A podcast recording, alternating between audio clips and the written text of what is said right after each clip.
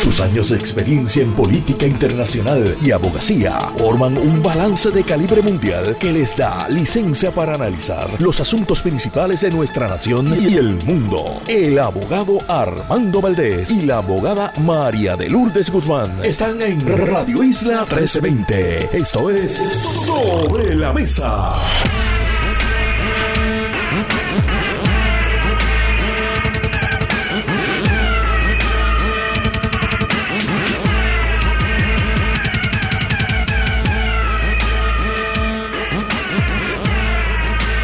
Buenos días Puerto Rico, soy Armando Valdés. Usted escucha sobre la mesa por Radio Isla 1320. Hoy en Sobre la Mesa José Yello Ortiz, Daliotti, Víctor García, San Inocencio estarán con nosotros como nuestros analistas en Sobre la Mesa. Ariadna Godró, directora ejecutiva de Apoyo Legal Puerto Rico, estará con nosotros también. Y Belinda Gil, directora ejecutiva de Solo por Hoy. Todo eso y por supuesto, como todas las semanas, de lunes a miércoles, Marilu Guzmán se sienta a la mesa y junto a ella, todos café en mano, analizamos los temas para hoy, 26 de febrero del 2024. Le quedan tres días al mes de febrero, ya se nos van los primeros dos meses del año. Sí, son tres días porque recuerde, año bisiesto, febrero tiene 29 días. Yo siempre he querido conocer una de esas personas que cumplen el 29 que tienen 40 años dicen tener 10. Creo que nunca he conocido uno. 26 de febrero del 2024. Son las 8 y 2 minutos de la mañana. Los asuntos del país tienen prioridad. Por eso llegamos a poner las cartas sobre la mesa. Vamos a poner las cartas sobre la mesa de inmediato. Varios temas que quiero discutir a nivel de Puerto Rico. Voy a estar hablando sobre el duérmete nene de Alexis Torres. Lo acaban de escuchar aquí con Julio Rivera Saniel con el tema de las 50 mil cámaras. No son 50 mil, son 5. Son 5 mil cámaras, 10%. Y dicen que con eso van a sustituir el sistema de Short Spotter. Mire, hablamos sobre eso más adelante, pero eso es un duérmete nene clásico. Detenida la Cámara de Representantes por la controversia con Lizzie Burgo. Vamos a estar hablando sobre eso también, las repercusiones políticas que tiene particularmente para el Partido Popular Quiero hablar sobre la decisión de Alabama en cuanto a los embriones congelados en los tratamientos de fertilidad, particularmente in vitro. Lizzie Burgos se ha expresado sobre el tema. Hay expresiones de ellas hoy en el periódico El Vocero. Y les adelanto algo de mi análisis. Lizzie Burgos, uno podrá decir muchas cosas acerca de ella. Uno podrá estar en desacuerdo con ella, pero ella nos adelanta por dónde va su partido. En ese sentido, si usted vota por ese partido y después se da cuenta que cometió un error, eso es mala suya. Porque si algo se puede decir de Lizzie Burgos es que es honesta acerca de qué es lo que ella quiere lograr y nos está anticipando qué es lo que quiere lograr. Ah, que la gente no quiere escucharlo, que la gente esté enamorada de ese partido porque es que es un partido emergente y es distinto y no son los rojos, no son los azules. Bueno, ¿saben qué? Pueden haber cosas peores. Y Proyecto Dignidad es una cosa peor.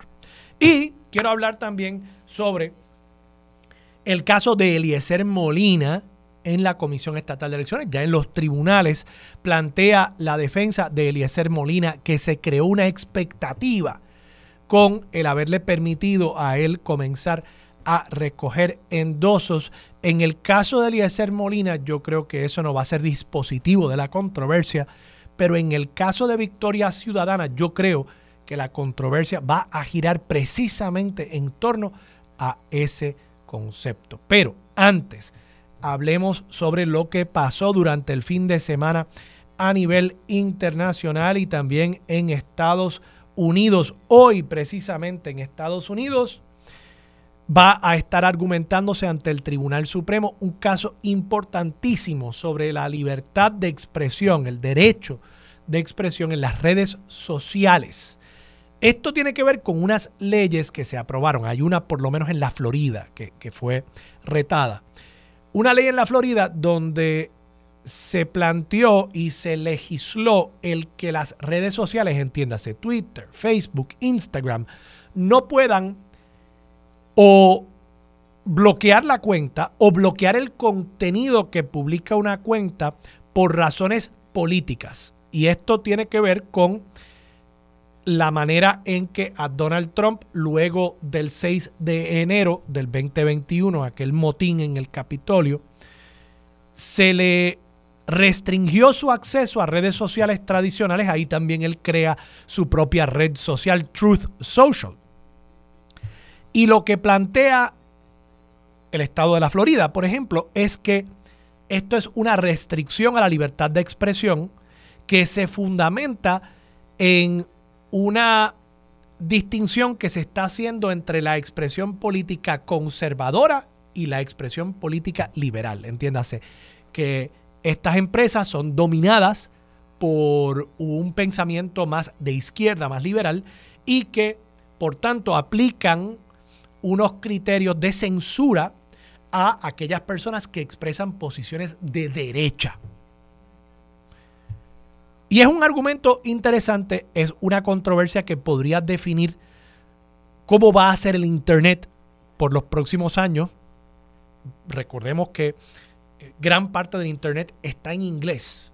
Estados Unidos define muchas de las normas que luego, por extensión, son de aplicación también en otros países donde no se regulan estos temas. Así que esta determinación creo que puede tener esta decisión, este caso que se va a estar argumentando hoy, todavía estamos en la etapa de argumentación, va a definir el futuro del Internet, no solamente para Estados Unidos, sino también para el resto del mundo, con la excepción, digamos, de Europa, que tiene su propia regulación, China, que tiene muchas restricciones sobre el Internet. Gran parte del resto del mundo realmente se deja llevar por las regulaciones que se establecen en Estados Unidos. ¿Cuál es la controversia? De nuevo, si un Estado puede decirle a una red social, tú no puedes bloquear a una persona por su expresión política. Y claro, ustedes dirán, bueno, pues claro que no pueden porque es que tenemos un derecho a la libertad de expresión. Sí, pero ese derecho es oponible ante el Estado. El Estado, el gobierno, no puede decirme a mí, tú en Radio Isla no puedes decir tal cosa. En Radio Isla yo puedo aquí expresar mis opiniones, claro, dentro de unos límites también que establece la ley y el derecho. Por ejemplo, si yo difamo a alguien sabiendo que lo que estoy diciendo es incierto, que es falso, con la intención de difamar, con la intención de causarle daño a esa persona, pues yo estoy cometiendo un acto que, aunque quizás no sea ilegal en el sentido penal, sí puede acarrear consecuencias civiles. Me podría demandar a alguien por esa expresión difamatoria. Pero en Estados Unidos particularmente es un estándar bien alto para aprobar eh, difamación, libelo, ese tipo de expresión que acarrearía una consecuencia civil.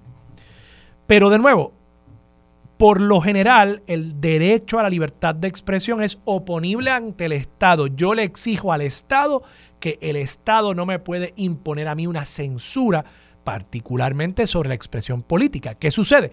Las redes sociales no son públicas. Las redes sociales son empresas privadas. Y, usando la misma analogía de Radio Isla 1320, el gobierno no puede venir aquí a decirme, oh, tú no puedes hablar sobre Pedro Pierluisi, pero la empresa sí podría decir, Armando, no me gustó lo que tú dijiste, ¿sabes qué? Mañana ya tú no estás al aire.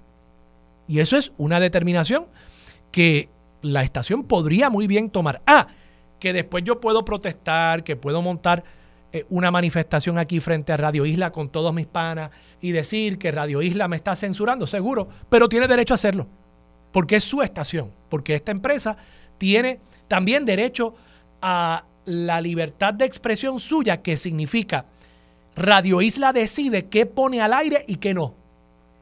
Aquí no puede llegar una persona de la calle y decir, no, yo quiero ahora mismo hablar por las ondas radiales de Radio Isla 1320. La estación decide. Ahí está el ejercicio de la empresa en el ejercicio de su libertad de expresión, de decidir qué va al aire y qué no. Entonces la pregunta es, ¿las redes sociales son como Radio Isla? Y esta es precisamente la pregunta. ¿Son como Radio Isla? ¿Son como los periódicos que deciden qué publican en el ejercicio de su propia libertad de expresión? ¿O las redes sociales son más como, digamos, un proveedor de servicio de Internet, una compañía de telefonía, que es irrelevante para ese proveedor de servicio que me permite a mí comunicarme a través de voz y datos con otras personas y con otras empresas. Esa empresa tiene que cargar cualquier contenido que yo quiera transmitir a través de sus redes. ¿Es una red social más similar a eso? ¿O es una red social como un centro comercial que es privado, pero que en la medida en que es un espacio cuasi público, tampoco puede restringir toda expresión política al interior de ese espacio. Esa va a ser la pregunta y las categorías que van a estar tratando de utilizar como analogía en el Tribunal Supremo en el día de hoy para determinar efectivamente si se le está violando a las redes sociales su libertad de expresión al prohibirle el que puedan tomar decisiones acerca de lo que se publica en las redes o si por el contrario las redes sociales estarían violándole la libertad de expresión a esos usuarios que le impide el tener acceso a la red social. Caso interesante, sé que me extendí un poco en ese tema, pero es que me parece que va a ser un asunto fundamental para el futuro del Internet y claro, lo que está en riesgo aquí son dos valores importantísimos. Por un lado, la libertad de expresión, pero por otro, si las redes sociales van a tener que permitir que cualquiera publique cualquier cosa, créame que cuando usted se meta en Facebook, en Instagram, en Twitter y empiece a ver imágenes de Hitler, porque sí, eso es lo que va a pasar, créame que usted va a decir, caramba, esta red social ya no me gusta. Entonces ahí, Twitter, Facebook, Instagram, podrían entonces comenzar a perder usuarios y hay una consecuencia ahí económica en cuanto el Estado le está imponiendo a estas empresas el tener que proveer acceso a discurso que es odioso y que implica el alienar a otros usuarios. Así que veremos, yo creo que es un caso bien interesante. Por otro lado, y aquí en resumen, Nikki Haley, la última candidata republicana que queda en la primaria de ese partido, perdió en su propio estado. Ella fue gobernadora de South Carolina, perdió por 20, 21 puntos, pero permanece en la contienda. Ella entiende que hay que seguir dándole opciones a los electores. Dijo incluso que esto no podía ser un sistema soviético donde solamente había un candidato y un partido, que ella creía firmemente en la democracia y en proveerle opciones a los electores. Yo creo que la apuesta, más allá de esa retórica que suena muy bonita y rimbombante, yo creo que lo que ella está haciendo es esperando manteniéndose como viable, manteniéndose presente en caso de que le pase algo a Donald Trump, que Donald Trump pueda morir, eso puede pasar.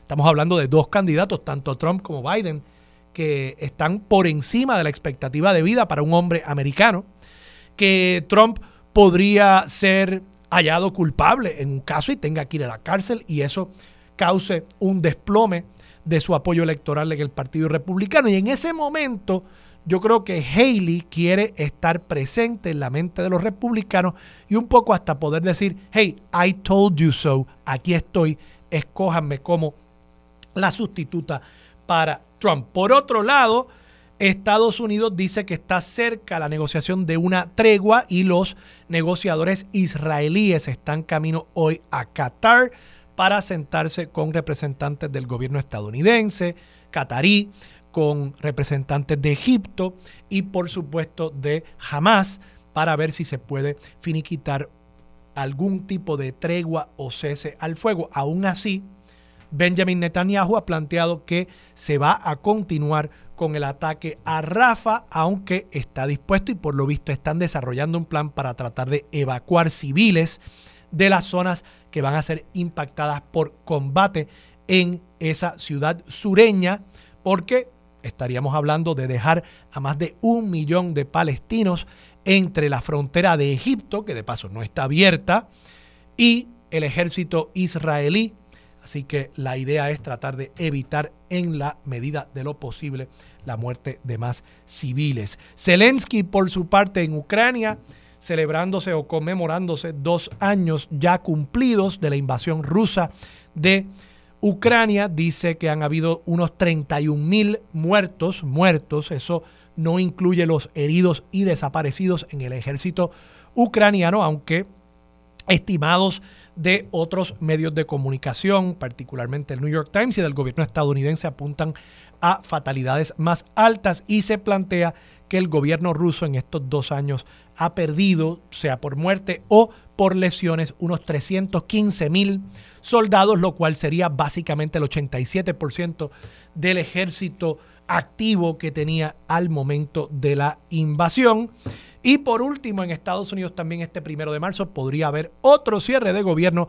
Mike Johnson, el republicano presidente de la Cámara, Speaker, está intentando llegar a un acuerdo, principalmente con su propio caucus. Él podría mañana votar una resolución para continuar el presupuesto anterior, pero requeriría de votos demócratas. ¿Y qué sucede? Bueno, que un acuerdo bipartita, otro más, le podría costar a él también, como le costó anteriormente a Kevin McCarthy, la presidencia de la Cámara de Representantes. Así que está tratando de llegar a un acuerdo con su propio caucus republicano. Bueno, pasemos a varios temas locales.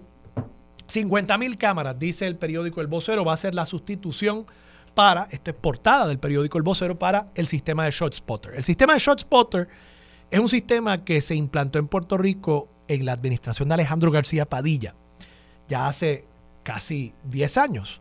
Y ese sistema funciona utilizando precisamente inteligencia artificial. Antes de que estuviera de moda hablar de inteligencia artificial, utilizaba inteligencia artificial y herramientas para escuchar los sonidos de la ciudad e identificar dentro de todo ese ruido de la ciudad, el perrito ladrando, los carros tocando bocina, la ambulancia pasando, el ruido de una bala, de un arma siendo disparada.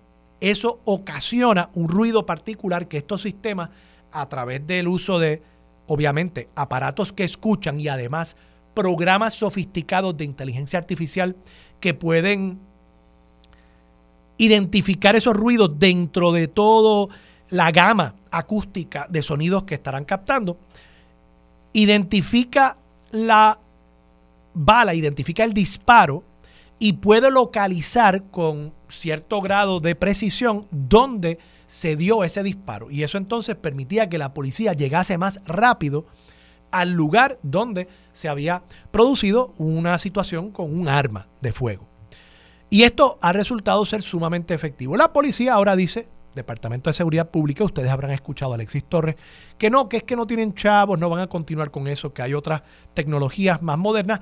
Y lo que le plantean al periódico El Vocero es, bueno, vamos a sustituir ese sistema por una red de 50 mil cámaras. Y bueno, uno dice, bueno, 50 mil cámaras, pues chévere. Eso es mejor que ShotSpotter. Digo, no sé si lo es, pero digamos que suena impresionante y uno se queda con la idea de que efectivamente van a poder sustituir una cosa con otra. Pero Julio Rivera Saniel esta mañana le pregunta a Alexis Torres, el secretario de Seguridad Pública. Y Alexis Torres le dijo que no, que no son 50 mil cámaras, que lo que hay por el momento son 5 mil. Así que eso, al final del día, es un duérmete nene. Y realmente estamos ante otro ejemplo más de cómo un gobierno, PNP, está desmantelando una iniciativa popular que ha funcionado. Entonces, cuando veamos el aumento en casos del el uso de armas en incidentes de violencia en Puerto Rico y que la policía no puede responder, no puede llegar a tiempo a estos incidentes, pues nos estaremos lamentando. Pero aquí lo tienen en vivo y a todo color y el duérmete nene de decirnos, no, es que van a ser 50 mil. Sí, lo que tenemos hoy son 5. Ajá. ¿Y de aquí a cuántos años vamos a tener esa red de 50 mil? Ah, y de paso, que habrán 5 mil hoy. ¿Y usted cree que eso es algo estático? ¿Usted cree que eso, de aquí a 10 años, cuando tengamos 50 mil, las primeras 5 mil no se habrán dañado por la lluvia, por los huracanes, por los títeres que entran a tiros con las cámaras precisamente porque tú sabes dónde está la cámara. Tú no sabes dónde está el sistema ShotSpotter pero tú sabes dónde está la cámara. Así que el tipo que no quiere estar ahí en televisión, le tira un tiro a la cámara y se acabó. Así que esto no es algo estático, no es que mañana podemos sumar 5 mil y dar por sentado que ahora tenemos 10. No, es que puede que hayamos perdido mil en el proceso. Se me quedaron varios temas. Los voy a traer con Marilu Guzmán cuando regresemos. De nuevo, quiero hablar sobre lo que está pasando en la Cámara de Representantes. Quiero hablar sobre el caso de Eliezer Molina. La Comisión Estatal de Elecciones han planteado los abogados de Eliezer Molina que a él se le creó una expectativa cuando se le permitió comenzar a recoger endosos.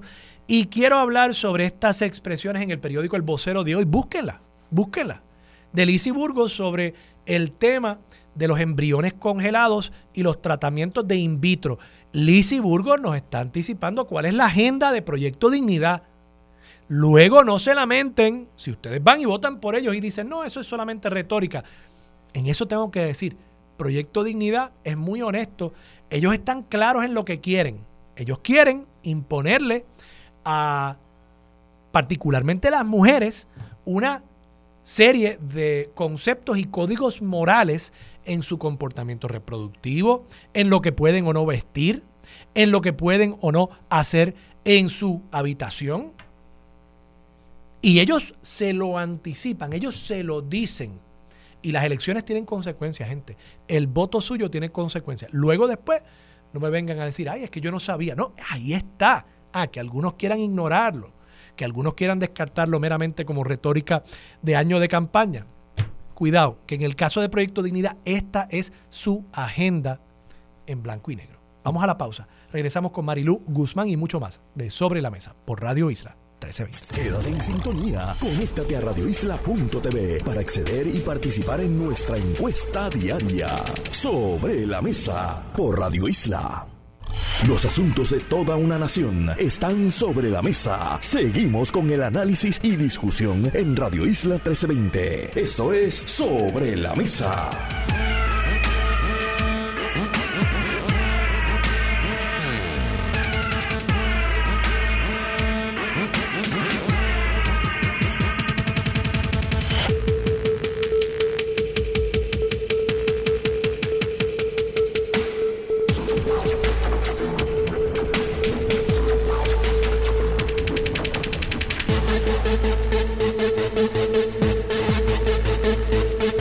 Regresamos, soy Armando Valdés, usted escucha sobre la mesa por Radio Isla 1320. Marilú Guzmán se sienta a la mesa. Marilú, buenos días. Buenos días Armando y saludos a todas las personas que nos escuchan. Y me escribe un querido radio escucha, querido radio escucha muy leal, siempre, siempre, siempre nos está escuchando. Me dice que eh, parece que él es familia de, de esta persona, José Vega, el queridísimo payaso Remy, cumple un 29 de febrero. Ay, mira. Así que imagínate tú qué, qué, Ay, qué curioso. qué curioso y cuán apropiado que Remy, yo no sé qué edad realmente tendrá, pero que Remy realmente durante toda su vida, ¿verdad? Va a tener la edad de un niño. Una persona que le ha traído tanta y tanta y tanta alegría Así a los es, niños de Puerto Rico años. por tantos años, que de paso leí hoy en el periódico que está siendo considerado para pertenecer a la Junta de eh, la Corporación de Puerto Rico para la Difusión Pública, donde, eh, Qué bueno. donde yo fui presidente hace unos años de la, de la Junta. Qué bueno. Y, y me alegra mucho, eso es un gran nombramiento. Yo creo que en mi época estaba Braulio Castillo eh, en esa junta y yo creo que es importante que haya representación también de las personas que están en, en la pantalla y en las ondas radiales de nuestra, de nuestra estación pública que yo espero que permanezca eh, y que continúe siendo una estación pública y repositorio de, un importante acervo cultural de nuestro país. Así es, así es. Pues yo desde de antemano pues felicito a José Vega, mi querido amigo, una persona que quiero mucho. Este y, y qué, qué curioso, ¿verdad? Que nació un 29, un 29 de enero. Sería bueno saber eh, si él lo celebra el 28 de febrero o el primero de marzo. Eh, eso, eso es un dato muy interesante. Yo, si fuera, si fuera yo, yo lo celebraría el primero de marzo. A mí, a mí el mes de febrero como que no me, ni furifa, Ay, honestamente. ¿cómo va a ser? No, no, ¿Cómo no, me- no sé. El mes de febrero no me, no me gusta. Eh, Marilú, hablemos sobre. Vamos a empezar con, con este tema de lo que está sucediendo en la Cámara de Representantes. Incluso son dos temas relacionados, eh, porque el eje de ambas controversias resulta ser Lizzie Burgos. Eh, esto de la Cámara ya lo habíamos discutido la semana pasada. Yo creo que a Tatito se le ha ido la mano en la respuesta a una controversia que se debió haber atendido de otra manera. Y la Cámara de Representantes está esencialmente detenida. Creo que no es hasta marzo que él va a volver a convocar el cuerpo, simple y sencillamente porque una representante decidió no colocarse una mascarilla, que en todo caso, pues mira, si ella no quiere colocarse la mascarilla y todo el resto del personal de la Cámara se la coloca, pues ella es la única que está, supongo yo, expuesta en alguna medida, aunque la mascarilla también la protege a ella de, de poder eh, enfrentar algún tipo de contagio. Y vamos, esto incluso es lo que sucede con las vacunas. Hay personas que no pueden vacunarse y hay personas que no quieren vacunarse. Son dos cosas distintas. Pero en la medida en que suficiente por ciento de la población se vacuna, aún esas personas que no pueden o no quieren vacunarse, tienen la protección de la inmunidad de rebaño. Así que yo, pues, Tatito, si realmente esto era un asunto salubrista, yo lo hubiese visto de esa manera un poco más frío, pero me parece que como con tantas cosas con el representante Rafael Tatito Hernández, simplemente lo vio como algo emocional, la razón la tiró por la borda y estamos ahora ante una situación que yo creo que incluso le va a costar al Partido Popular. No podemos olvidar todo lo que suceda en este año eleccionario, a tres meses de las primarias, a no sé cuánto, ocho meses de la elección general, tiene repercusiones sobre el Partido Popular, sobre la imagen del Partido Popular, la marca del Partido Popular. Y en ese sentido yo creo que esto es tan malo como en el Congreso estadounidense ha sido la proyección del Partido Republicano con la salida de Kevin McCarthy y su incapacidad por dos, tres semanas de escoger otro speaker de la Cámara, pues yo creo que estamos ante una situación muy similar de disfunción legislativa. ¿Cómo tú lo ves? Pues yo, yo pienso igual. Eh, fíjate, aquí me parece que hubo un eh, eh, extra un excesivo ejercicio de poder de parte del presidente de la Cámara porque es como si él hubiera decretado, él personalmente hubiera decretado la emergencia por razón del COVID. Eh, entonces empezó toda una discusión de que si había no sé cuántas personas contagiadas versus lo que estaba diciendo por otro lado el doctor César Vázquez de cuántas personas estaban contagiadas con el COVID.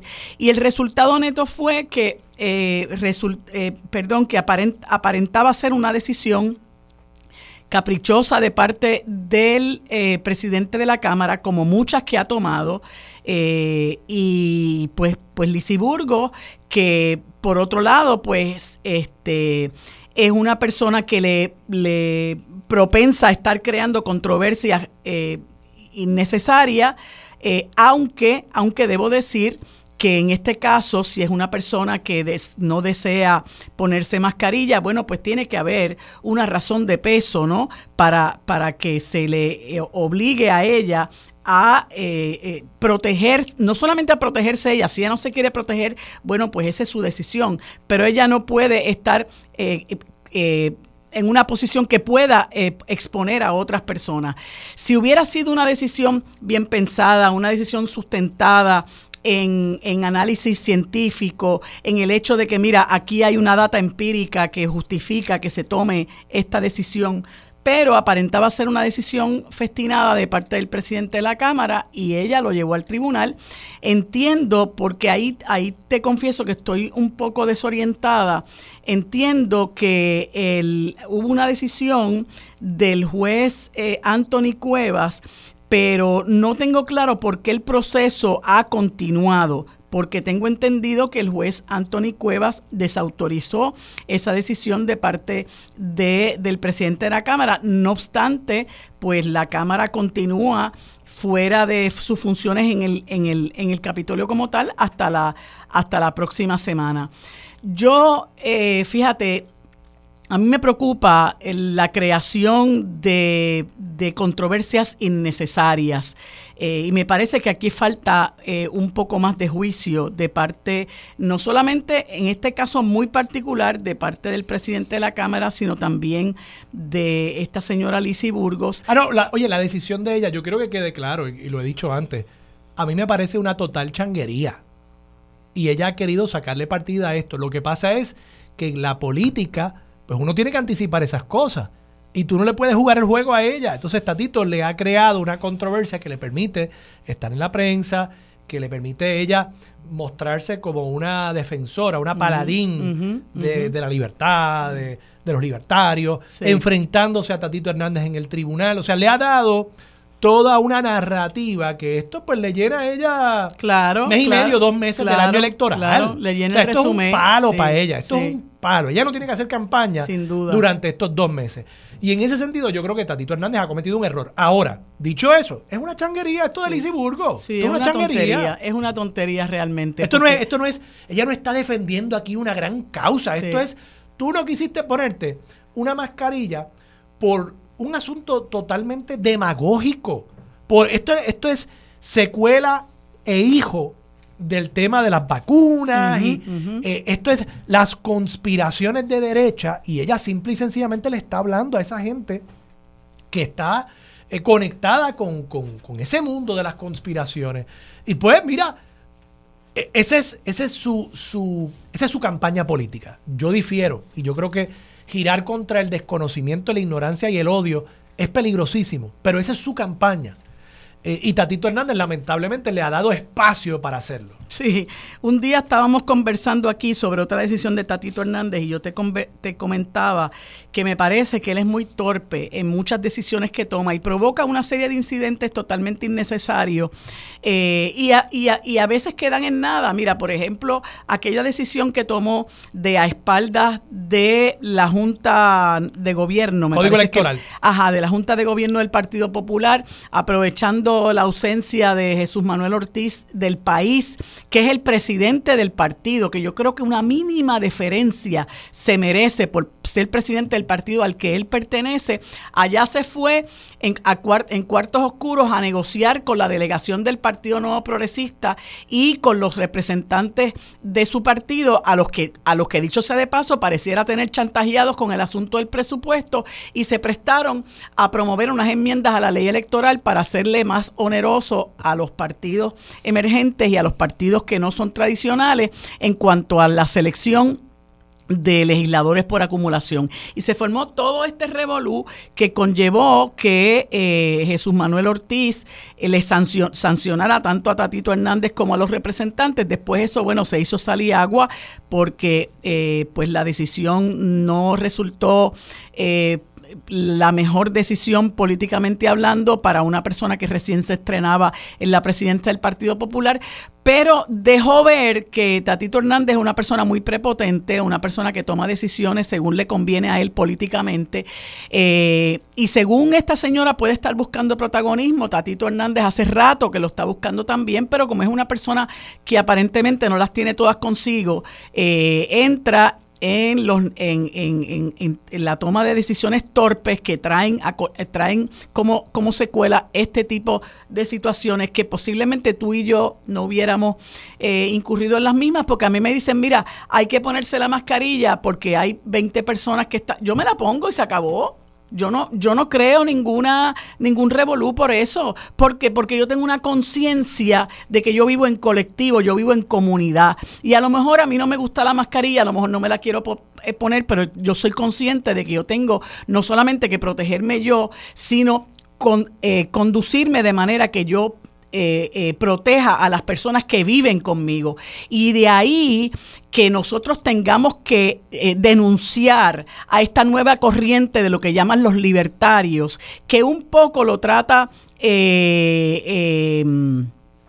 Eh, Benjamín Torres Gotay en su columna de ayer domingo. le escribí ayer, me pareció una columna extraordinaria. cuando discute el, el, proyecto de ley que, le da a los padres la opción de no vacunar a sus hijos de 0 a 5 años, lo discutí yo el miércoles pasado con el presidente de la Asociación de Pediatras, el doctor Gerardo Tosca, y él, él un poco entra a discutir esta cuestión de, de los libertarios, que no es otra cosa que permitirle a ellos hacer lo que a ellos les dé la gana.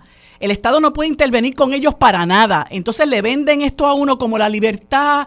Este, nosotros queremos proteger la libertad, pero no es, es pura y simplemente libertinaje para que ellos puedan hacer lo que les dé la gana. Oye, y el caso que él menciona, a mí me pareció sumamente aleccionador.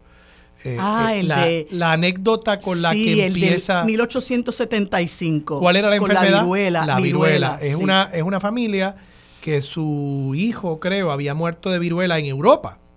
o en algún lugar fuera de Puerto Rico y ellos insistieron en traer a, enterrarlo eh, acá. el cadáver a enterrarlo aquí. Insistieron, insistieron, las autoridades no querían autorizarlo, pero finalmente insistieron.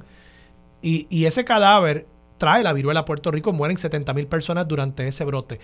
Eso es un ejemplo, ¿no? De, de cómo la libertad individual, ¿verdad? Llevada a un extremo en una sociedad compleja, moderna como la nuestra, donde estamos apiñados aquí en esta isla, puede tener consecuencias muy graves y muy serias. Por eso hay que tener cuidado con estos discursos, con esta retórica política absolutista.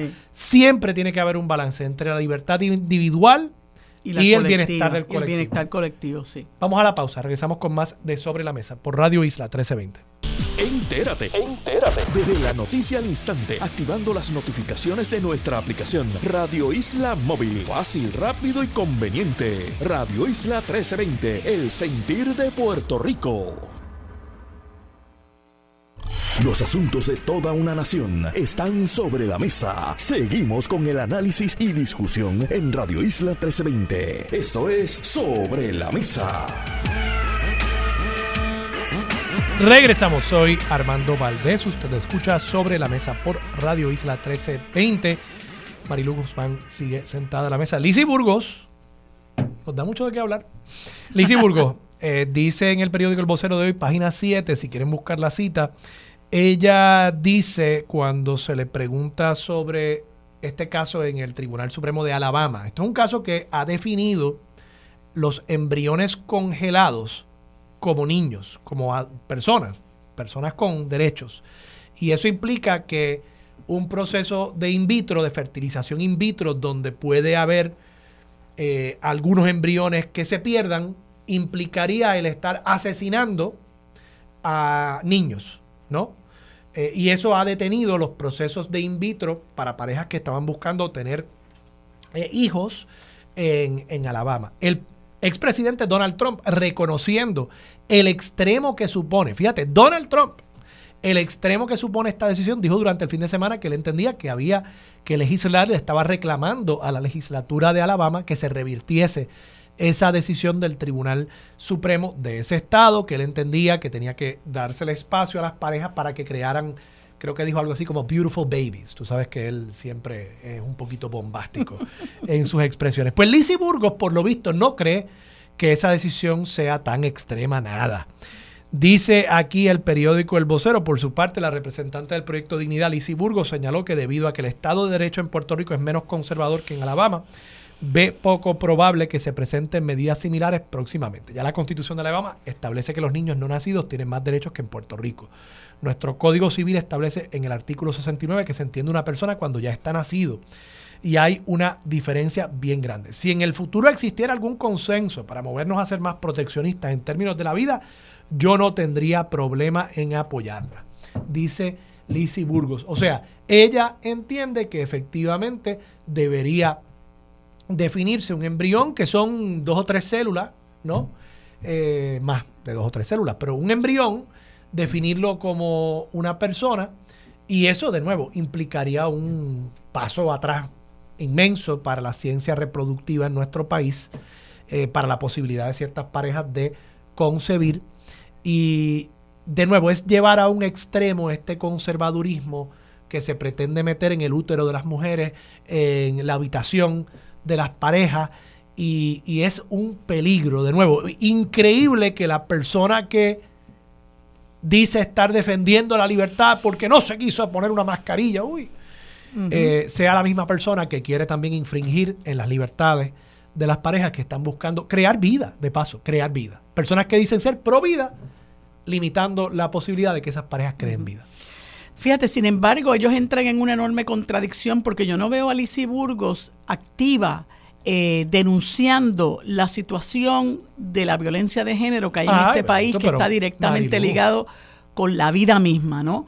Personas que están viviendo, personas que son eh, madres, eh, hijas, esposas, sobrinas, y yo no veo a Alicia Burgos eh, como activista de los derechos humanos de esas personas que están muriendo ahora mismo como como resultado de eh, la alarmante incidencia de violencia de género que hay en este país. Y, yo tengo que, que, nuevamente reconocer eh, esa, esa, ese análisis que hace el periodista Benjamín Torregotay en su columna de ayer, de, del domingo, donde eh, cataloga a Lizzie Burgos, y yo estoy totalmente de acuerdo con él, como la reina de los proyectos sin sentido. Y ese es el problema que tenemos en este país. Yo tengo que denunciar, como lo hace él en su, en su noticia, eh, que eh, legisladores como Johnny Méndez, también un legislador de proyectos sin sentido, y que, digo, dicho sea de paso, entorpeció el que aquí se aprobara la ley de Family First eh, en Puerto Rico porque tenía eh, una diferencia en términos de que se hablaba de género en la, en la, en la legislación. Eh, no solamente son coautores de este proyecto de que tiene que ver con vacunación, a Lizzie Burgos, sino Sol Higgins del Partido Popular Democrático, Lidia Méndez, que va de retirada del Partido Popular Democrático, Jorge, Jorge Rivera Segarra, que se, se opuso a un proyecto de ley que que proponía que personas convictas por posesión de marihuana, que esa convicción no fuera a sus antecedentes penales. Este señor se opuso a un proyecto como ese y es uno de los demandantes hoy contra el movimiento Victoria Ciudadana y Carlos Johnny Méndez. Pues mire usted eh, el, el, grupo selecto que ha decidido interferir para que los padres sean quienes tomen una, la decisión sin conocimiento científico, en total abstracción de lo que debe ser la protección de, de, nuestros niños, nuestros jóvenes, nuestros, nuestra gente eh, eh, en comunidad, que, no se, que no se vacunen de 0 a 5 años, eso lo decido yo como padre, ¿no?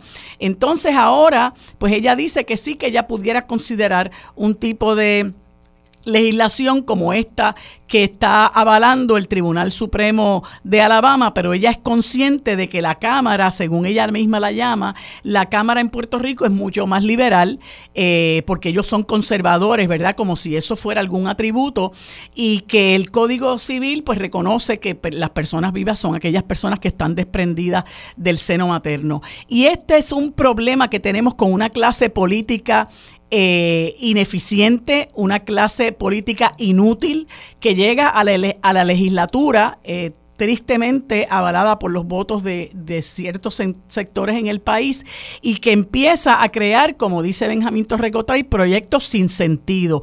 Y no solamente sin sentido, proyectos peligrosos, porque no solamente es peligroso este de la vacunación que hemos comentado, sino también cuando se eh, pretende eh, eh, despojar a las personas, eh, a las mujeres y personas gestantes de sus derechos reproductivos, derechos reconocidos por muchas décadas en nuestro país. Y que en este momento, bueno, este, este asunto de Alabama realmente pues, pues alarma a uno en el sentido de que, bueno, se consideren seres vivos unos embriones que fueron que fueron destruidos por un accidente en esta clínica de fertilidad. Eh, pero nosotros tenemos que tener mucho cuidado. O, como, o no tienen que ser accidente, como parte del proceso. Como, ajá, como parte del proceso. De, implantación de un embrión. Sí, claro, eh, que, no, que no resultó. Que no resultó. Sí, sí. Y, de paso, busquen, busquen en qué etapa eh, se, se congelan estos embriones. Estamos hablando, son, son células, es el, es el óvulo eh, con, la esperma y, estamos hablando de células, o sea, no, no, no piensen que hay unos bracitos y una cabecita, o sea, estamos hablando de 5 a 6 días desde que se eh, inseminó ese, ese óvulo como mucho y, pues simplemente es un tratamiento médico para, para tratar de de, de, ayudar a personas que quieren crear vida. Claro, y que, se, y que se sabe de antemano, eh, Armando, que no hay, que hay unas probabilidades mínimas, ¿verdad? Que, no se puede garantizar que eso efectivamente se lleve a feliz término. Para mí, yo no, esto no hay ni que argumentarlo desde el punto de vista científico. Cuando Donald Trump te está diciendo esa decisión en Alabama es un extremo al que no debemos llegar. Imagínate tú. Donald Trump, ¿ok? Y Lizzie Burgos aquí está diciendo, bueno, yo lo consideraría, para mí no me está mal. Pues gente, ustedes saben al extremo que nos quieren llevar y de nuevo, mi punto con todo esto es, miren, las elecciones tienen consecuencias y Proyecto Dignidad, se le podrá criticar muchas cosas, Pero mentirle al pueblo sobre sus intenciones no es una de ellas. Ellos están claros, ellos le están hablando a su base. La pregunta es, ¿queremos que esa base y queremos que ese liderato le imponga esas normas al resto del país, aunque ese resto del país sea una minoría de paso? Porque en las democracias no es que la mayoría manda para todo. A las minorías también hay que protegerlas hasta de la tiranía de la mayoría. Así es. Así que mucho cuidado, nos están diciendo por dónde quieren llevar al país. La decisión está en nuestras manos. Vamos a la pausa, regresamos con más de Sobre la Mesa por Radio Isla 1320.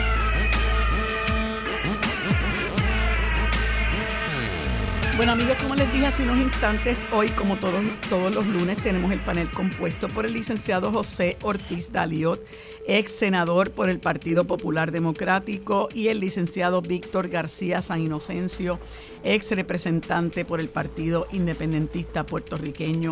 A ambos les doy los buenos días y las gracias por acompañarme un lunes más, un lunes más en este espacio. Buenos días, ¿cómo están? Buenos días, María de Lourdes, a Víctor y a todo el mundo. Buenos días, María de Lourdes. Saludos a ti, a usted y a toda la radio audiencia. Bueno, pues me da mucho gusto eh, poder conversar con ustedes. Tengo dos temas que quisiera, eh, ¿verdad?, saber cómo opinan. Y es que eh, el representante José Coni Varela ha presentado un proyecto a la Cámara, que es el número 2030, donde él quiere enmendar el código electoral del 2020 para posponer para el año 2028 la elección en la que los puertorriqueños podrán votar en una papeleta por el presidente de los Estados Unidos. Alega el representante que esta medida conllevaría un ahorro presupuestario de 600 mil dólares para la Comisión Estatal de Elecciones, en momentos donde ustedes saben, bueno, que la Comisión Estatal de Elecciones tiene sus muy particulares eh, problemas presupuestarios. Eh, y, una de las cosas que que se ha discutido, ¿no? Es el asunto de que esta es una elección simbólica eh, que solamente complace a unos sectores eh, anexionistas, por así decirlo, por así decirlo, en el país y a unos sectores que, que han también buscado la manera de insertarse en la política estadounidense, pero me parece que siendo una elección simbólica, pues tiene mucho sentido lo que está proponiendo el representante Connie Varela. No sé, ¿verdad? Eh, eh, porque ya sé que, el sector anexionista y militante y, y los los que los que pertenecen al PNP en la legislatura pues se están oponiendo a, este proyecto pero no sé cuál es el sentir de eh, de los representantes populares no que, que cada día tienden a girar un poco más hacia la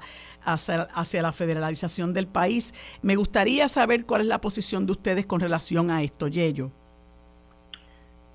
Buenos días, María de Lourdes, de nuevo. Este, mis felicitaciones a los surfistas que han llegado ya a la tercera ronda y el equipo de Puerto Rico que se recuperó, especialmente al de las mujeres que le ganó 1 a 0, a 2 a 1 a Panamá en, el fútbol. Oye, si eso, fútbol. Perdón el paréntesis, estaba comentándole a, a Armando fuera del aire que se nos había escapado hablar del el Mundial de Surfing que se celebra en la playa La Marginal de Arecibo y que hasta ahora ha sido un gran éxito. Mañana comentaremos un poquito más sobre eso, pero indudablemente nos sentimos muy orgullosos de, la organización de ese evento, de nuestros surfistas.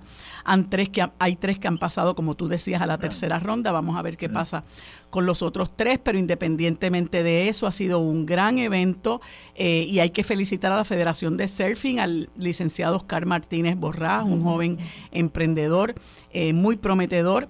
Eh, y, bueno, queda todavía todo el resto de la semana, pero felicitaciones por eso. Gracias, Yello. Cómo no, cómo no. Pero mira, yo sobre el proyecto de Connie Varela, yo creo que se queda corto, ¿no? Porque él lo suspende para el 2028. Yo creo que se debe eliminar punto. O sea, esto es, un total ridículo estar eh, haciendo elecciones simbólicas eh, que tienen un costo al erario, particularmente cuando la Comisión Estatal de Elecciones no tiene dinero ni para sufragar las elecciones regulares de los puertorriqueños. Así que, ¿cómo diablo debemos estar haciendo elecciones simbólicas? Eh, simplemente para complacer a un grupete eh, de PNP básicamente y de algunos quizás dentro del Partido Popular que se identifican también con, con, la Federación Americana. Así que yo yo estoy totalmente de acuerdo con, eh, con, con Connie, pero, pero deben de ir más allá, deben de simplemente eh, eliminarlo en su totalidad y no volver a, a tocar ese tema más nunca. Y yo, fíjate, yo comentaba ayer en otro espacio que recuerdo cuando el Movimiento Victoria Ciudadana designó al profesor eh, jubilado eh, Javier Córdoba Iturregui como su candidato a la gobernación, que ya ustedes saben, bueno, se ha discutido hasta la saciedad, el hecho de que para poder conformar eh, la alianza, pues era indispensable que ambas colectividades, tanto Victoria Ciudadana como el Partido Independentista Puertorriqueño, tuvieran su candidato a la gobernación y su candidato a la comisaría residente. Y entonces en el Partido Popular y en el PNP se rasgaban las vestiduras diciendo, ah, un candidato de agua, eso es fraude, no sé qué. Este, eh, y entonces ahora ellos quieren en esta charada gastar eh, o votar, vamos, 600 eh, mil dólares para como, como muy bien tú dices, y concurro contigo, Yello, hacer el ridículo, porque esto es un país eh, que donde nosotros no votamos por el presidente y así que esto no va ni para pool ni para banca como dicen eh, y, habiendo tanta necesidad muy particularmente para que la Comisión Estatal de Elecciones atienda una serie de problemas eh, que tiene pues pues me parece que esto es absurdo realmente y, y concurro en que no se deben posponer se deben eliminar Víctor ¿Estás ahí, Víctor? Sí, sí, ah. estoy, por aquí. Mira, este, sin duda, eh, yo no sé primero a quién se le ocurrió este sinsentido. Eh, nada más te voy a narrar en un minuto una cosa que me pasó a mí cuando les dio un follón enorme en el Partido Popular en participar en las primarias demócratas y esa fiebre les ha dado de tiempo en tiempo.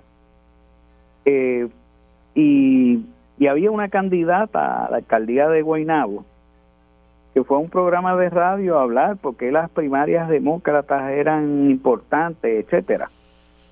Y yo le dije, yo le voy a hacer una pregunta y le voy a ceder mi turno. Dígame quiénes son los seis candidatos primaristas del Partido Demócrata. Por supuesto, mencionó uno, trató de mencionar dos y mencionó mal el nombre. Puerto Rico eso no compone nada, ni, ni a la gente le interesa. Y hay que entender que el Partido Demócrata y el Partido Republicano en Puerto Rico son una agencia de tráfico de influencia política. Mm. Hasta que no se entienda eso, no se le podrá dar dimensión a la busconería, que es destinar fondos públicos y en este caso cientos de miles de dólares para una para ¿Qué, clase de consulta es eso? ¿Qué me importa a mí si es Biden o Trump? realmente, ¿qué le importa a la mayoría de los puertorriqueños si además no tienen oportunidad de ejercitar un voto efectivo?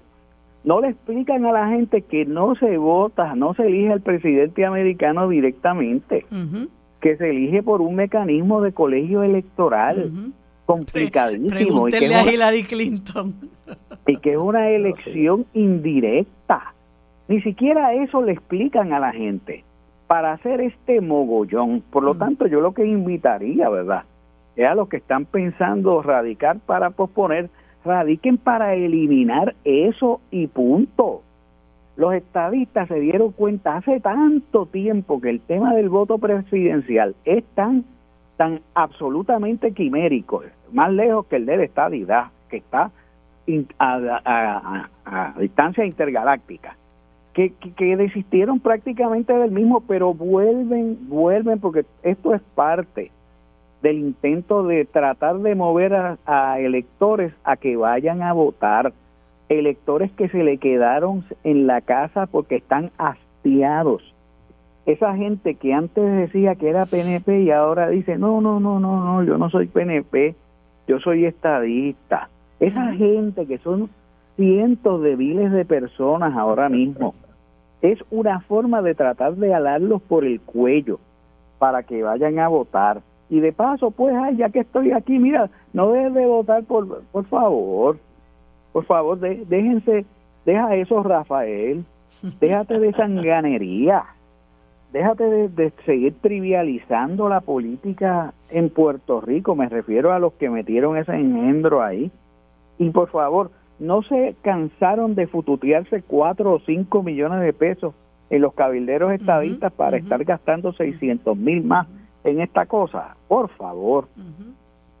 Oye, María de y, y, debería de también denunciarse este nuevo follón del Partido Popular a la hora de inmiscuirse en las primarias demócratas de nuevo que estaba mencionando Víctor. Oye, yo me leíste, eh, me leíste el, el, pensamiento porque ese es el próximo tema que quería tocar con ustedes. Eh, déjame hacer esta nota introductoria. Eh, aquí con la gobernanza del PNP se han empezado a hacer una serie de gestiones que le quieren vender al país que aquí se está adelantando la estadidad y una de esas y, en el camino, ¿verdad? Se despilfarra muchísimo dinero que necesitamos para tantas otras cosas eh, que son que son puntuales y que son eh, esenciales para grandes sectores de nuestro país. Y entonces tú tienes los cabilderos por la estadidad que nos cuestan medio millón de pesos mínimo eh, cada año. Y son cuatro inútiles, que lo que quedan son cuatro inútiles porque una fue destituida y el otro no cobra y ese si no cobra, pues que haga todo lo que quiera hacer, pero los otros que nosotros tengamos que pagarle y encima de eso se niegan eh, eh, a, rendir informes financieros, pues me parece que es una afrenta al país. Entonces ahora la posibilidad de que haya una elección eh, luego de las primarias, ¿no? Dice Pierluisi, donde él va a, a reproducir o a replicar lo que son las eh, definiciones del proyecto, eh, no recuerdo ahora el, número, si es el 2757, ya hay tantos números que no sé. este, replicar las definiciones, pero, pero él dice que va, perdónenme que me ría, pero él dice que él va a poner que él va, va, a escribir lo que quepa, ¿ok? Entonces, eso quiere decir que yo voy a poner lo que me convenga. Eh, en esas definiciones. Entonces tenemos esta elección simbólica, ¿no? Y, y, y, y a mí me, más que coraje, me apena que haya todavía personas que creen en la estadidad, que, que esto les sirva de aliciente y que se traguen el cuento de que esto sirve para, para adelantar la estadidad. Y lo peor de todo es tu ver eso que estaba mencionando Yello en este momento, un sector del Partido Popular corriendo hacia, hacia la derecha, insertándose en la política estadounidense, eh, y tú los ves que ahora eh, pues quieren participar de las primarias demócratas, y entonces tienes por un lado a Dávila Pernas, que es PNP, eh, aspirando a la presidencia del Partido Demócrata en Puerto Rico, pero entonces tienes a Luis Javier Hernández, al presidente de la Federación de Alcaldes, este, y, derrotado candidato a la presidencia del Partido Popular, que quiere presidir el Partido Demócrata en Puerto Rico. Y una de las cosas que más me, duele eh, es ver eh, cómo se le alinea la alcaldesa de Loíza que era soberanista, ¿no? Yo incluso participé con, con ella en un, en, un, en un chat por Zoom eh, hablando precisamente del soberanismo y ella, tengo que decirlo, ella era soberanista, porque no veo cómo eh, una persona que cree en la soberanía se inserta en, en ese eh, en esa corriente, máxime, máxime, cuando tu propósito no es decir, me voy a insertar, como han hecho eh, puertorriqueños en la diáspora, me voy a insertar en el Partido Demócrata, pero es porque yo quiero reclamar la descolonización seria para mi país. Ese no es el discurso de estas personas que están ahora eh, queriendo formar parte de toda esta, de toda esta corriente federalista en, en, Puerto Rico. Me parece que es muy triste eh, y, particularmente en lo que te concierne a ti, Yello, que, que eres popular. Pero mira, eh, obviamente se puede criticar a la alcaldesa de Loíza, eh, pero también es criticable Luis Javier Hernández. O sea, el, el, eh, el que cualquier popular se envuelva en, en esta en esta en este ejercicio en vano de, de, lograr la presidencia del Partido Demócrata y de lograr unos escaños dentro del Partido Demócrata eh, ya no tiene ya no tiene el, el, la validez o el arraigo que quizás hubiera tenido hace muchos muchos años atrás eh, porque lo único que persigue tener esas posiciones es el patronazgo político federal eh, o sea tratar de influenciar los nombramientos de los jueces federales en Puerto Rico eh, de los fiscal del fiscal federal en Puerto Rico eh, de todos aquellos nombramientos presidenciales en Puerto Rico que son lo que quedan son dos o tres. Ya ni siquiera ya el, postmaster del correo lo nombra el presidente antes sí. Eh, así que eh, y, y ese y esa tarea de, de, lograr influenciar estos nombramientos ha sido sustituido María de Lourdes ya esa lealtad política que existía quizás hace 30, 40 años atrás no existe entre el Partido Popular y el Partido Demócrata, ni el PNP ni el Partido Demócrata, eso no existe. Lo que existe ahora es el, el, dinero, el, el, señor dólar, es lo que influencia a dónde irán esos, esos nombramientos. Yo creo que posiblemente Andrés Guillermán, con que, con que le metió, donó 89 mil dólares al partido, a candidatos demócratas, quizás tiene mucha más más influencia que lo que va a tener Luis Javier Hernández o doña o doña o la alcaldesa de, de eh, Víctor.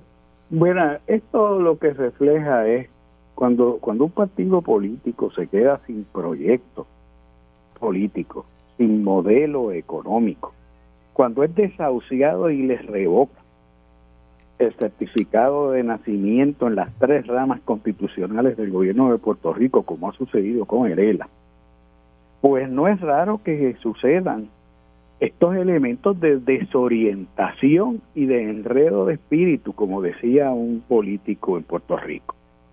Sufren de un gran enredo político. En unos casos puede ser, no sé, ingenuidad, para decirlo menos, o, deseo de, de estar más cerca de la hornilla. En otros casos es busconería pública. A mí me extrañó mucho de la alcaldesa de Loíza, no me extrañó del alcalde de Villalba que desde que perdió esa primaria hace cualquier cosa con tal de, si no es sacar una primera plana, ver de qué manera se elige al Senado para después correr para la presidencia del Senado y seguir dividiendo y subdividiendo y ultradividiendo eh, las escasas fuerzas que tiene.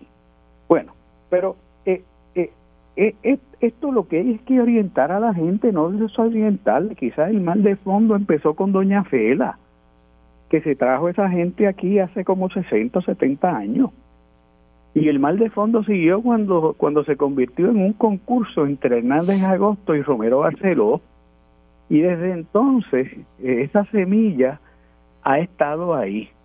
Eh, yo lo único que tengo que decirle es que quien participa de esas cosas en el Partido Popular está mostrando el feo rostro de lo que puede ser el futuro del Partido Popular.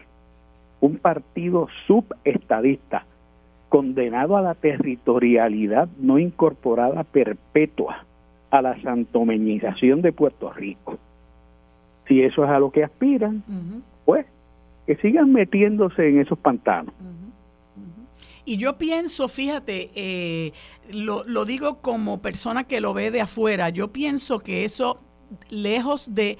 Eh, eh, ser algo que atraiga a la base del Partido Popular o atraiga a personas que están desafiliadas o lejos de entusiasmar a la base del Partido Popular, los desalienta, porque en, el, en un tiempo aquí había un, un entusiasmo por, por la em, libre asociación del país, por la soberanía del país. Recuerdo cuando Hernández Colón tildó al sector soberanista eh, en un momento que era bastante vocal como las plumitas liberales, pero eso ya no existe, lamentablemente. Y, y hemos visto, y lo digo con mucha pena, hemos visto sectores eh, personas dentro de ese sector soberanista que antes eran muy vocales, que hoy reniegan de eso, ¿no? Eh, y, es, un juego y es un juego de ruleta rusa en el caso de. Javier eh, Hernández, ¿sabes por qué, verdad? Porque si no logra movilizar gente y se coge una pela, lo que va a sucederle es que va a ayudar a debilitar más a su candidato a la gobernación en la primaria, porque dice, este no moviliza a nadie, nada. Sí, no, y, sobre todas las cosas, cuando tú ves que quienes, quienes eh, con, más, con más fervor participan de estos procesos son personas que creen en la anexión o los que han, los que están en la derecha del Partido Popular históricamente han estado ahí, como, como es Eduardo Batia, que en un momento dado pues tuvo una pugna con Charlie Rodríguez por la presidencia del Partido Demócrata, una, algo verdaderamente lastimoso. Pero, pero sí es muy, es muy lamentable porque eso eh, desenmascara el giro eh, que ha tomado el, el Partido Popular, que le huye a la discusión del estatus como el diablo a la cruz. yo sé que querías decir no, algo. No, solo, no solamente le huyen a, mencionar la palabra estatus, aquellos que eh, nos identificamos como soberanistas, yo posiblemente soy uno de los pocos que tengo todavía una voz en la... Eres una especie en peligro de extinción. Sí, pero los que se llamaban soberanistas están inmersos en las dos campañas, yo los conozco, tanto en la de Zaragoza como la de como la de Jesús Manuel Hernández eh, Ortiz, y no dicen nada, no hablan nada del estatus ni la necesidad de, de definir eh, de definir el, futuro político de Puerto Rico, incluyendo el mismo Zaragoza, que en un momento dijo claramente que él era soberanista, ahora no quiere ni siquiera discutir el tema.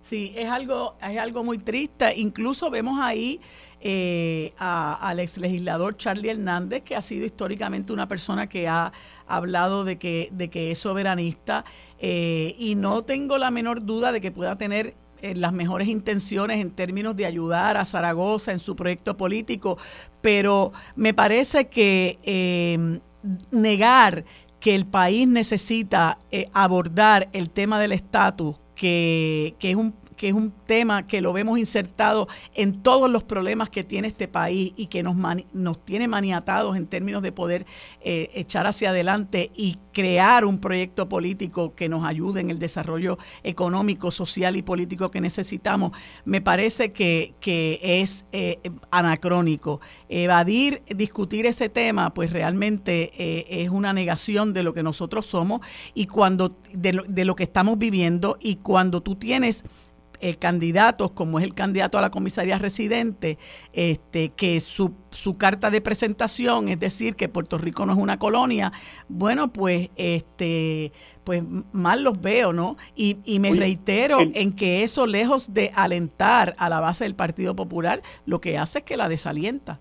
La, la elección de Pablo José, si es que gana, pone en peligro todo lo que lo que ha recorrido en la en el proceso de descolonización Nidia Velázquez, Alexandre Ocasio Cortés y Raúl Grijalva que a mi juicio han adelantado muchísimo en el ámbito de la descolonización de Puerto Rico con la aprobación del proyecto 8393 y ahora el 2757, el que gane Pablo José le manda un mensaje a Estados Unidos totalmente equivocado. Así es, y eso ya se lo planteó directamente eh, Nidia Velázquez, que ha evolucionado mucho más que, que, todos ellos. Bueno, gracias, se me acabó el tiempo, gracias por haber estado conmigo hoy lunes, esperamos seguir conversando el próximo lunes, que tengan buen día. Bueno amigos, en este segundo segmento conversamos con la licenciada Ariadna Godró, directora ejecutiva de Ayuda Legal Puerto Rico, a quien le damos los buenos días y las gracias por acompañarnos en este espacio. Buenos días Ariadna, ¿cómo estás? Siempre agradecida por este espacio, siempre agradecida a la radioaudiencia de aquí en Radio Isla. Pues Ariadna, quise conversar contigo porque eh, no puedo negarte que me eh, me sobresalté cuando leí una noticia que publica el periódico El Nuevo Día ya hace unos cuantos días, donde expresa que Pedro Pierluisi atribuye al alza en intereses que familias no pueden acceder a la compra de un hogar. Me pareció que el gobernador, eh, cuando menos, está bastante desubicado en términos del problema de acceso a la vivienda que, están, que estamos eh, sufriendo en Puerto Rico. Eh, y él alega que, que bueno, que cuando bajen los intereses, pues eh, habrá, habrá este, eh, una oportunidad mayor para que las familias de escasos recursos o las familias de clase media y trabajadora pues puedan acceder a una vivienda. Yo quisiera ver cuál es la mirada que le da a este problema ayuda legal ante esas expresiones de, de Pedro Pierluisi. Mira, la, la, la realidad es, y, y quizás tomarlo por partes, ¿no? Eh, eh, en la medida en que la gente que sigue buscando vivienda, sean jóvenes, sean parejas, sean personas con hijos, sean personas todavía, ¿verdad?, tratando de eh, resolver las consecuencias de los desastres de María, de los terremotos, ¿verdad? Sea cual sea la situación que está llevando una familia ahora mismo, buscar una vivienda, eh, el hecho de que no hay casas, de que la gente no puede, bueno, hay casas, pero no hay casas asequibles que la gente pueda pagar, es una realidad. Eh, y yo creo que es una realidad de fondo que la gente no está pudiendo comprar las casas y en ese sentido, ¿verdad? Este, eh, yo creo que eso es una verdad compartida ahora mismo, pero la razón principal es una razón compleja y compuesta. Es cierto que ha habido un alza de los intereses, ¿verdad? Y eso obviamente, eh, los intereses es por así decirlo, ese dinero que cobra ese banco a cambio de ese préstamo hipotecario. Eh, y esa alza en los intereses ha tenido un efecto en retrasar o en entorpecer aún más la capacidad que tiene la gente eh, eh, de poder conseguir una vivienda. Pero hay otro problema de fondo, María, Marilu, y, y quizás es eh, el más urgente y es eh, que no existe ningún tipo de garantía o no existe ningún tipo de medida que incentive que la gente pueda comprar esa vivienda eh, eh, más allá de programas de fondos federales que no son recurrentes. Y voy a dar un ejemplo. En la nota, el gobernador en ese anuncio decía que en Puerto Rico hay una demanda de vivienda de unas 200 mil viviendas. Ese número que nos parece muy por debajo, nos parece por debajo de lo que debe ser la realidad eh, de personas que están buscando casas, cuando pensamos en lo lenta que fue la recuperación eh, eh, tras María, cuando pensamos en la, la, cantidad de propiedades abandonadas que hay, cuando pensamos en las filas interminables, ¿verdad? Cuando de momento abren programas que son de asistencia al comprador. Eh, hay que pensar también en el hecho de que eh, el gobernador dice, pues faltan 200 mil viviendas, pero se están construyendo, las voy a construir durante mi administración, obviamente, ¿verdad? Si revalida. Eh, pero además marca como un indicador de bienestar, él dice unas 9 mil familias se han beneficiado de un programa que les ha permitido comprar esa casa, el programa de asistencia al comprador. Y el programa de asistencia al comprador es un programa de fondos de recuperación no recurrente, es decir, que no se va a repetir y que no, no necesariamente va a ser un indicador, ¿verdad? Porque a nuestras oficinas llegan gente que compró con programas similares eh, eh, en otros gobiernos, ¿verdad? Programas que decía, hablaban de la llave de tu hogar y le daban a la gente un incentivo, pero que no tienen que ver con su capacidad a mediano o largo plazo de pagar esa deuda hipotecaria, porque el que no puede con la crisis del Luma, el que no puede con la crisis del salario que es indigno, el que no puede con el costo de vida, pues va a seguir viviendo esa situación, tenga o no tenga esa ayuda del gobierno federal. Pero es un problema, ¿verdad?, que el indicador sea la gente está comprando casas porque existe este gobierno federal, así que está todo bien. Eh, y me parece, ¿verdad?, que es una eh, eh, eh, manera de no poner el dedo en la llaga de que si no existe una campaña, una plataforma, un compromiso programático del gobernador, de las personas que lo estén retando, de cualquier partido, incluso, ¿verdad?, la otra candidata primarista, eh, se van a quedar cortos porque el tema de vivienda eh, eh, es mucho más allá verdad de lo que esté pasando con los intereses en el mercado financiero de hecho ayuda legal hizo un llamado a los partidos políticos en Puerto Rico de cara a las elecciones de noviembre para que prioricen en la, en la elaboración de sus programas de gobierno nos, desde la fiscalización de los fondos federales hasta el impulso de políticas para prohibir el discrimen en la vivienda.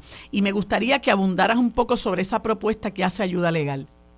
Sí, mira, eh, eh nosotras eh, somos una organización sin fin de lucro, así que somos una entidad no partidista. No solamente nunca recibimos dinero del gobierno local ni federal, eh, sino pues que eh, no endosamos ni nos oponemos a candidatos, pero sí tenemos una responsabilidad nosotras y las demás sin fines de lucro eh, de hablar de los temas de los que tenemos expertise y qué mayor expertise que el hecho de atender a miles y miles de personas todos los años, particularmente en temas de vivienda.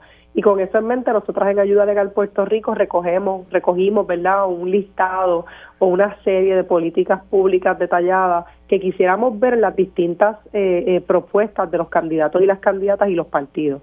Mira, Marilu, nosotros pusimos eso afuera eh, de hecho que están disponibles en todas nuestras redes, al que le interese, que no tenga internet también nos puede llamar a nuestra oficina y se las enviamos con mucho gusto. Y todos los partidos políticos, excepto el Proyecto Dignidad, se han comunicado con nosotras para darnos reunión, ya sea miembros del partido, ya sean los comités centrales de los partidos, eh, para hablar eh, de un lado y del otro sobre la necesidad que identifican común de atender el tema del derecho a la vivienda, que ya es un tema que no solamente es de un nicho, no es un grupo de gente, ¿verdad?, que está peleando por razones políticas, es literalmente la pregunta que tienen los jóvenes profesionales cuando se gradúan. Eh, es una, es una, una, una preocupación repartida, ¿verdad?, en ese sentido compartida por muchas personas y los partidos están respondiendo. Sí, es, es, es, es, un problema de derechos humanos, ¿verdad? Eh, y estamos viendo eh, digamos, con el acaparamiento de propiedades que sirve, entre otras cosas, para la especulación, estamos viendo también desplazamiento de personas y particularmente personas de clase trabajadora, personas de clase media baja que tienen que abandonar unos espacios porque ese e, ese, esa estructura se va a dedicar, digamos, al mercado de eh, lo que llaman los short-term rentals. Eh, y, esto pues está creando un problema adicional eh, que me parece que hay que eh, se discute desde una óptica como, bueno, el derecho de la persona a hacer con su propiedad privada lo que quiera y cómo el mercado es el que dicta las normas, pero por otro lado nos olvidamos de algo que es un derecho humano esencial, que es el derecho a la vivienda y de ahí la importancia de crear conciencia sobre este tema.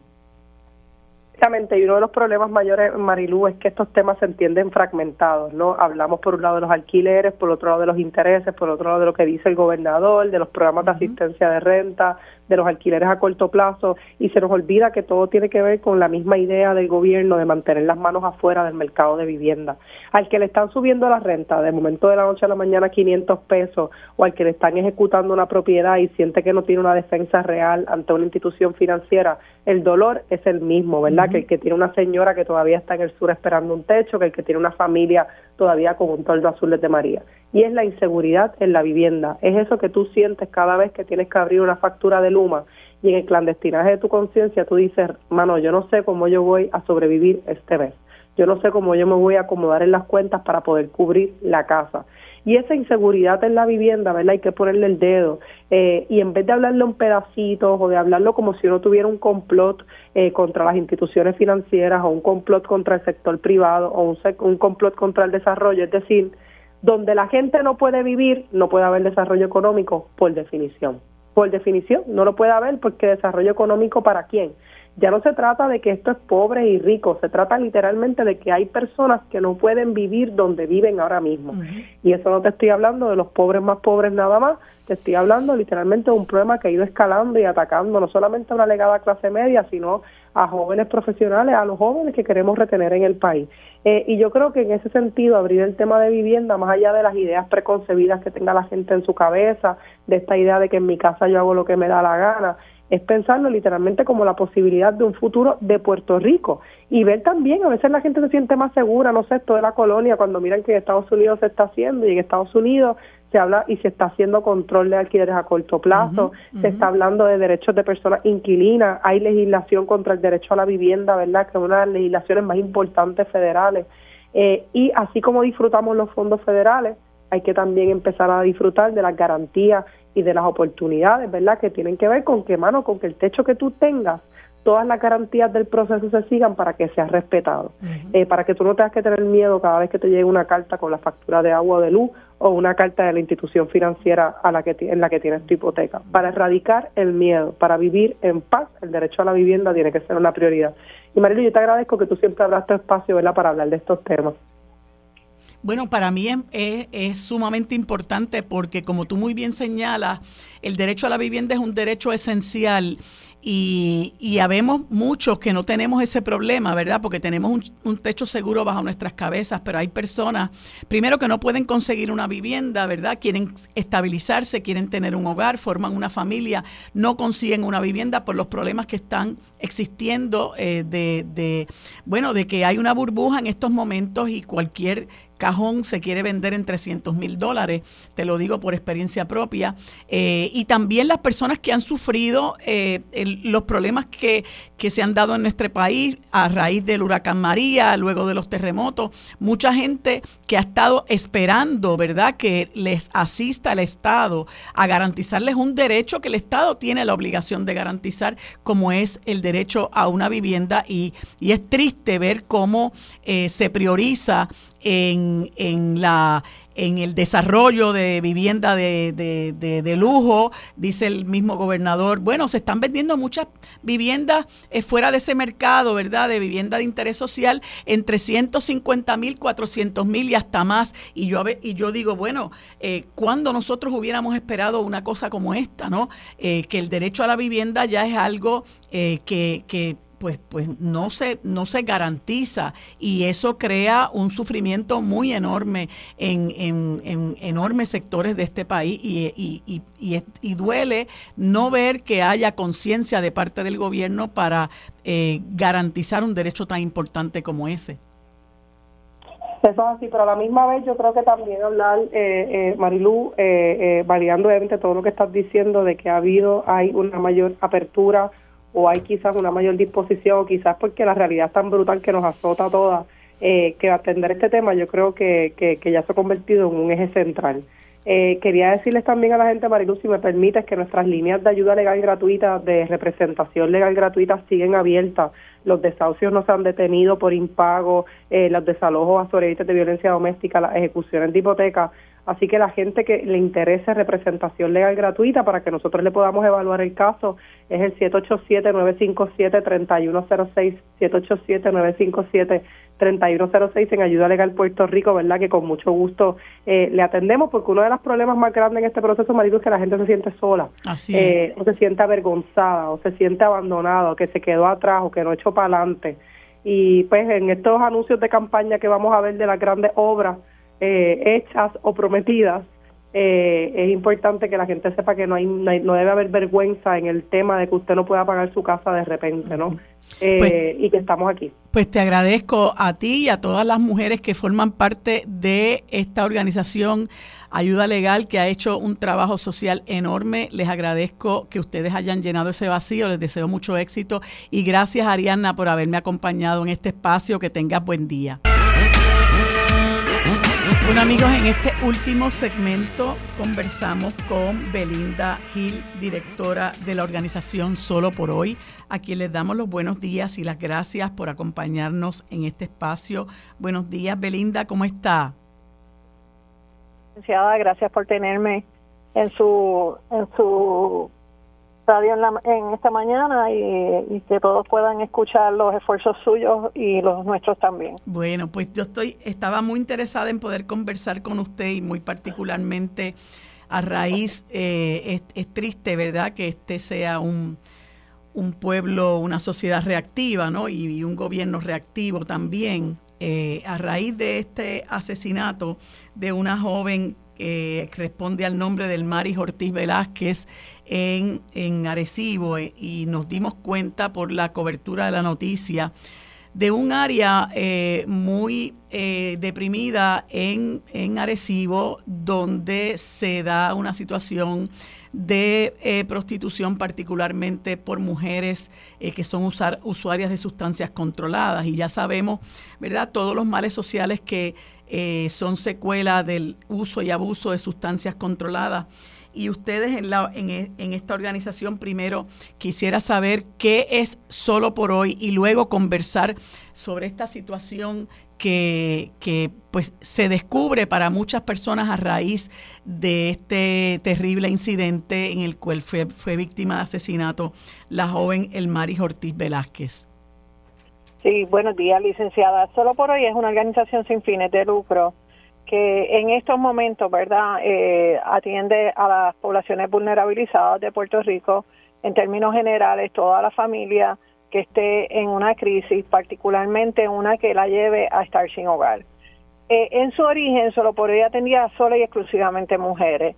Luego añadió a mujeres eh, sin hogar con problemas de abuso de sustancia. Pero cuando uno habla de abuso de sustancia, y usted dijo algo bien importante para mí, ¿verdad? No deberíamos vivir en una sociedad reactiva, debemos vivir en una sociedad eh, de prevención y de remedio, sin juicio. Y eh, cuando uno atiende mujeres, uno se da cuenta lo difícil que es eh, ser mujer en esta isla sin pasar por unos prejuicios. Hasta la mujer más estable del mundo, si es exitosa, es demasiado exitosa y lo es porque es mujer y se le han concedido unas cosas porque es mujer. Y si fracasa, también fracasa porque es el género más débil o porque por las razones que sea, no pudo sostentarse o, sustentarse sola.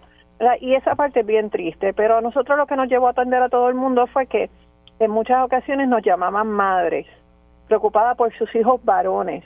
Y entonces eso no deja de ser una mujer en una situación de vulnerabilidad que está sufriendo a causa del abuso de sustancias o el sin hogarismo. Así que decidimos atender toda la población y en, y en ese caminar no, es que hemos descubierto, ¿verdad? Porque uno no llega aquí a la mesa sabiéndolo todo. Yo de las organizaciones soy de las más organizaciones más jóvenes, por decir esto, pero yo me adentré más en qué provoca todas estas circunstancias. Y usted habla de las mujeres que se prostituyen, que viene a raíz o pudiera venir a raíz de la, del uso de sustancias. Pues yo voy más lejos el problema más grande que tiene Puerto Rico es su nivel de pobreza, ¿verdad? La desigualdad. Y sabemos que nuestros números no son reales, porque la realidad es que Puerto Rico corre una economía subterránea esto voluminosa, eh, bastante generosa. No obstante, no quita las vulnerabilidades de una generación tras otra, tras otra, tras otra, viviendo fuera de las oportunidades pertinentes a la, a la sociedad general. Y en eso, pues nosotros en estos últimos años nos hemos enfocado mucho en ver cómo, cómo la pobreza, eh, y no estoy hablando solamente económica, porque mucha, volvemos, ahí hay una economía subterránea, pero no deja haber una pobreza de oportunidad, de educación, de crecimiento, de cumplimiento, de responsabilidad. O sea, hay una escasez en tantas áreas que deberíamos trabajar que para mí es abrumador a veces, pero quiero pensar que hay una solución y que Puerto Rico es capaz de buscar esa solución. Bueno, yo creo que en ese sentido las organizaciones sin fines de lucro como la que usted eh, eh, preside eh, hacen pues lo que el gobierno debía hacer, ¿verdad? Pero es una tarea que por diversas razones que pueden ser materia de discusión en otro momento ha abandonado. Y afortunadamente existen personas conscientes, personas comprometidas con con levantar la calidad de vida de nuestro país y ayudar a personas que, como usted muy bien señaló, viven en condiciones de pobreza. Y todos sabemos que estas condiciones de pobreza que viven muchos sectores en nuestro país, pues tienen unas secuelas, ¿verdad? Unas de ellas, unos males sociales que eh, los vemos eh, de, manifiesto en esta situación que pasa en Arecibo. Arecibo es la punta del témpano, la punta del témpano, pero que es triste que son cosas que están ocurriendo y se reseñan, bueno, porque muere una mujer o porque ocurre una tragedia determinada, eh, cuestiones que emanan de la situación de precariedad y de desigualdad a la que han sido sometidos enormes sectores de nuestra, de nuestra población a ciencia y paciencia, lamentablemente de los gobiernos que se han turnado en el poder y si no fuera por la labor de organizaciones sin fines de lucro como solo por hoy, eh, pues estas personas estarían mucho peor. Pero pero es importante que aprovechemos estos espacios para denunciar, ¿verdad?, esta indolencia, para denunciar la injusticia en la que viven estas personas que merecen atención, ¿verdad? Esta situación que pasa en Arecibo, las condiciones insalubres en que, en que estas mujeres se desenvuelven, personas de la comunidad que tratan de ayudarles, pero esto nunca es suficiente si no se maneja el problema de forma estructural con la conciencia, la voluntad y el compromiso que se requiere. Eh, y en eso estoy de acuerdo. Para mí es importante destacar que solo por hoy eh, pertenece a un colectivo que se llama el Continuo de Cuidado, el cual como, como colectivo, pues yo pertenezco al comité ejecutivo siendo la presidenta de ese colectivo que abarca 24 municipios. Y dentro de esos 24 municipios pues hay alcaldes, unos más, más agresivos en su compromiso que otros, hay cuatro agencias de gobierno, también colaboran y hay 80 proyectos de que constituyen unos, eh, entiendo que como unas 16 organizaciones con múltiples proyectos. Esto para mí es bien importante que el mensaje es que no podemos trabajar separados. No podemos trabajar desde los kioscos, desde que yo soy esto y tú eres aquello, sino que debemos trabajar, eh, el gobierno debe ver la base comunitaria como una extensión de ella misma, ya que el, el grueso de nuestros fondos vienen del gobierno, los míos en particular pues vienen en su gran mayoría del gobierno federal y una porción sustancial del Departamento de la Familia para un proyecto que para los proyectos que se llaman soluciones de emergencia. Esto, pero no debe ser de los fondos, debe ser de las iniciativas. Y lo que trastoca a todo es que tú tienes, eh, por decir, la, la Policía de Puerto Rico tiene una iniciativa para trabajar el sin hogarismo. El tribunal tiene una iniciativa, el Poder Judicial tiene una iniciativa para erradicar el sin hogarismo. Eh, la AMSCA tiene el Concilio Multisectorial, que es para política pública, sin embargo, hace un trabajo de servicio de directo que interfiere con el trabajo de la base comunitaria. Mm. Tienes la AMSCA, que tiene el sector de salud mental, y dentro de ese sector tiene un proyecto, tiene varios proyectos de personas sin hogar. Y en vez de trabajar ellos allá y nosotros acá, debemos trabajar como colectivo. Y mi llamado es a, entender primero, las organizaciones de base comunitaria tienen menos limitaciones, o sea, un poco de más libertad en cómo se mueven, cómo ejecutan, eh, cómo compran, cómo venden, cómo mueven, cómo visitan, todo eso es eh, menos burocrático para las organizaciones de base comunitaria.